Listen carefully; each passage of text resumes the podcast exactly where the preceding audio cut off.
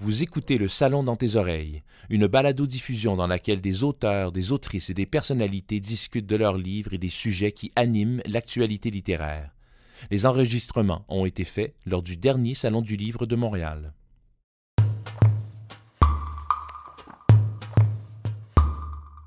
Dans son infâme repère, un cruel cobra poursuit son plan diabolique de transformer la Terre en une immense poubelle remplie de déchets. Ce cobra se nomme Zéro Écolo.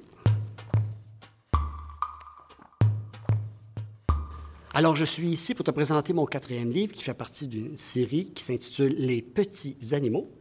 Et le quatrième livre fait suite à Bat Poussin, Capitaine Poulet et Spider Chameau et qui s'intitule Wonder Lapin. Dans cette série-là, il y a un méchant qui veut conquérir la Terre et qui veut la transformer en immense poubelle et qui s'appelle Zéro Écolo. C'est un cobra.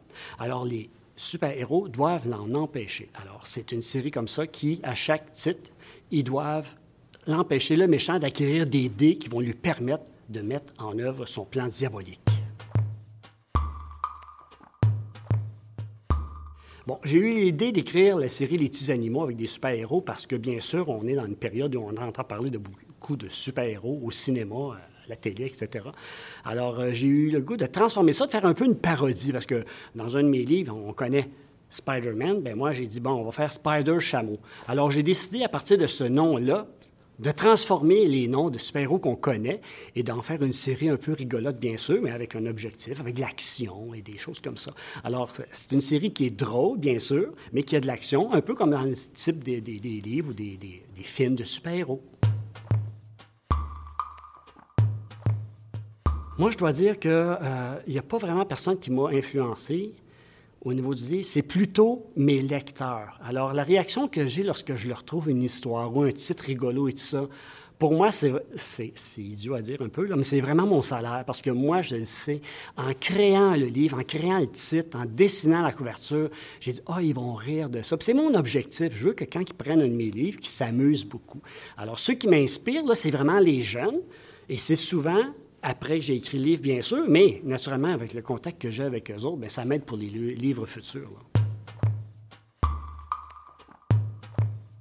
Bon, les rencontres marquantes euh, dans, ma, dans, mon, euh, dans mon travail d'auteur, depuis que 25 ans cette année que je fais ça, je, je, reviens encore avec les enfants parce que je sais que j'entends dire les gens que je suis drôle, puis je fais des folies dans mes livres, puis les enfants peuvent rire en lisant un livre, puis s'imaginent les parents qui sont en train de regarder un film, mais non, avec le livre, ils rient.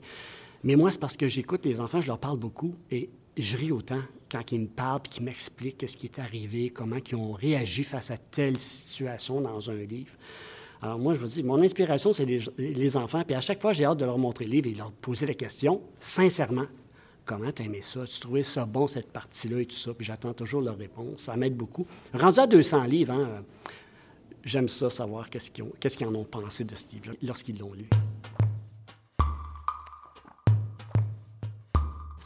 Lors d'affrontements avec les trois super petits animaux Spider-Chameau, Bat-Poussin et Capitaine Poulet, Zéro Écolo et ses vilains amis ont réussi à s'approprier trois des cinq dés au pouvoir infini. Le dé du destin, celui du chaos et celui de l'invisibilité. Lorsqu'il aura en sa possession les deux autres, le dé de la téléportation et le dé de la force, il pourra mener à bien son plan diabolique de couvrir la Terre entière de détritus.